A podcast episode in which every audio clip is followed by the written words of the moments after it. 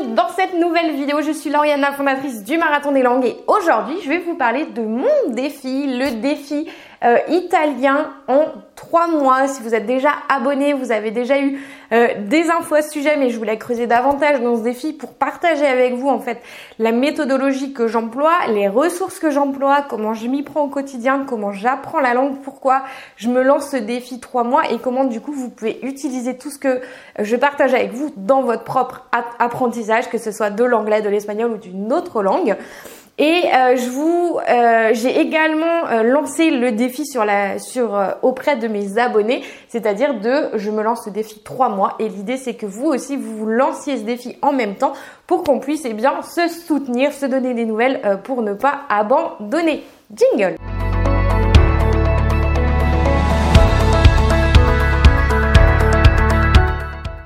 Juste avant de vous partager euh, toute la méthodologie de mon défi italien 3 mois, je vous rappelle que vous pouvez télécharger gratuitement le kit de démarrage 7 euh, jours pour savoir comment bien démarrer dans l'apprentissage de n'importe quelle langue. Je vous mets le lien juste en dessous en description, ici ou ici.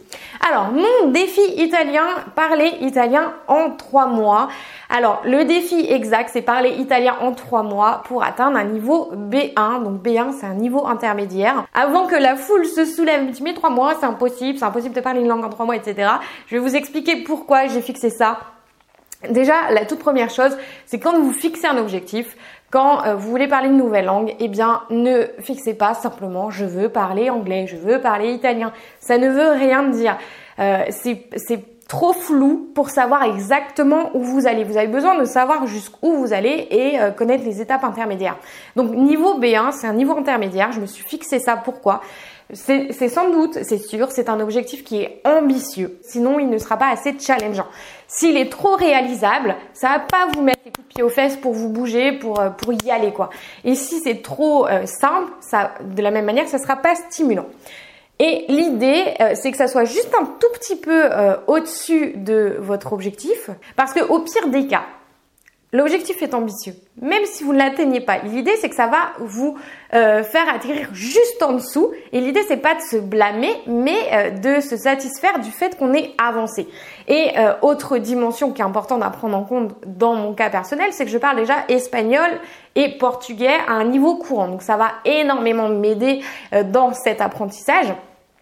Et euh, autre chose qui est hyper importante, c'est qu'à la fin euh, de ces trois mois, je me prévois un voyage en Italie. Donc ça, ça me permet de vraiment arrêter la date, de planifier. Euh, ça, c'est vraiment le, plan concret à mettre en place avant de démarrer l'apprentissage de n'importe quelle langue. Je vous invite vraiment à le faire parce que généralement on, ne le fait pas et c'est trop flou et on ne sait pas où on va et à un moment on abandonne. Donc L'idée, c'est ça, c'est d'être précis, ambitieux dans votre objectif, de vous fixer euh, un défi euh, avec une durée euh, qui est précise de la même manière. Autre chose, que vous preniez plaisir surtout dans ce que vous faites, c'est que si vous me suivez sur Instagram, vous avez vu que ah, j'apprenais l'allemand, donc je l'ai mis de côté, mais l'allemand, je, reprends, j'arrête, je reprends, j'arrête. C'est simplement que je ne prends pas autant de plaisir qu'avec les langues latines. J'adore l'espagnol, j'adore le, portugais et j'adore l'italien, sauf que, eh bien, euh, je me refuse à l'apprendre tant que j'avais pas atteint un niveau euh, suffisamment élevé en, en allemand. Sauf qu'en fait, eh bien, je prends pas autant de plaisir en italien qu'en allemand en allemand qu'en italien plutôt.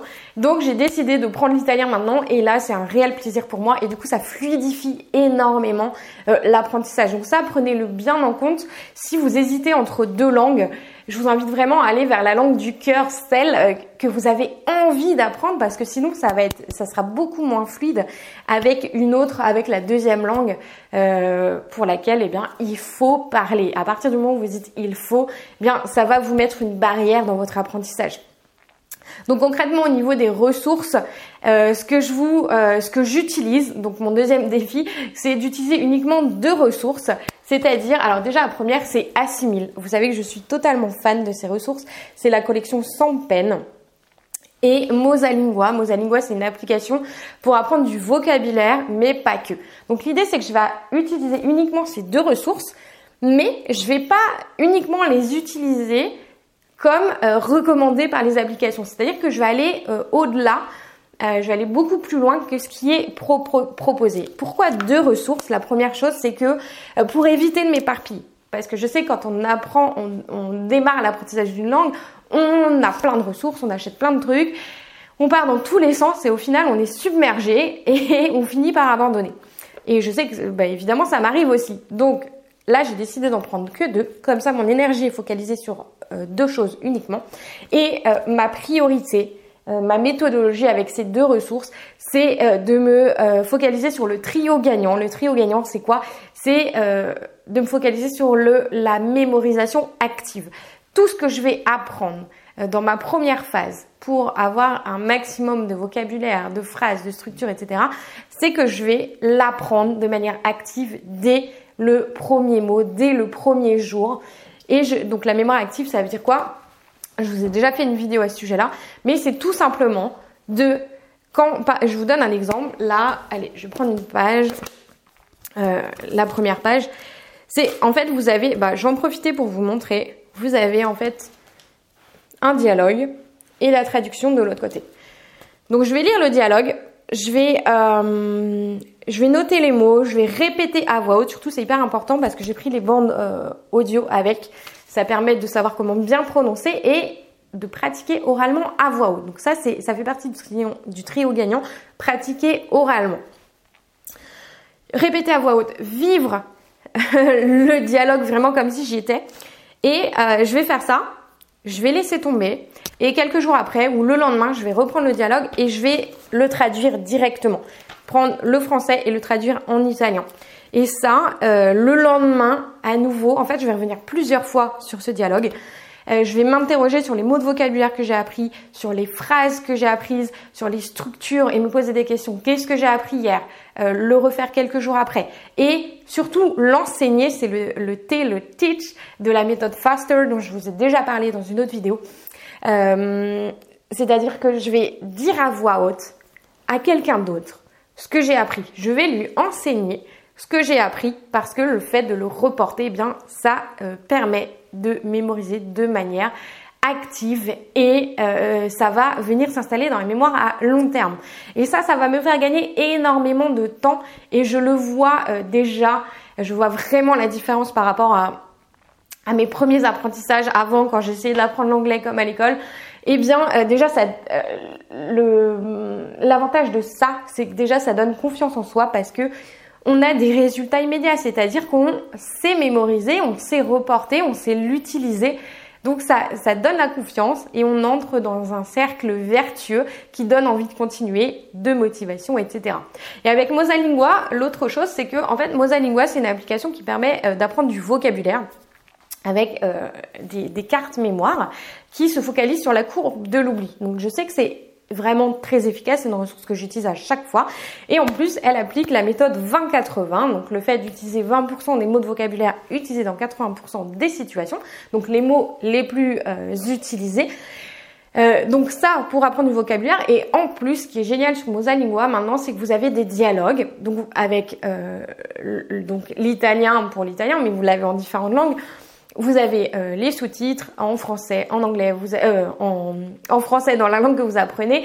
Vous avez euh, ben, la, prononciation. Et il y a autre chose aussi qui est génial, c'est là le mode main libre, c'est-à-dire que quand vous êtes en train de conduire, quand vous êtes en train de faire autre chose, que vous ne pouvez pas être sur votre appli, eh bien vous avez des mots qui sont dits ben, en français et vous devez le traduire à voix haute tout seul.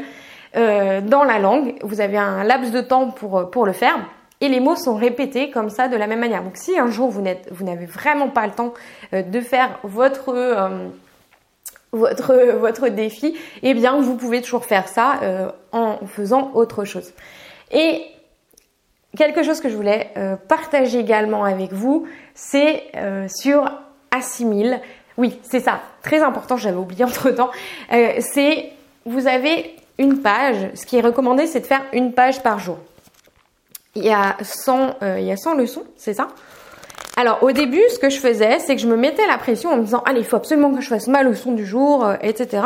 Sauf qu'aujourd'hui, avec l'italien, j'ai adopté euh, une autre manière de faire qui est beaucoup plus bienveillante euh, envers mon apprentissage.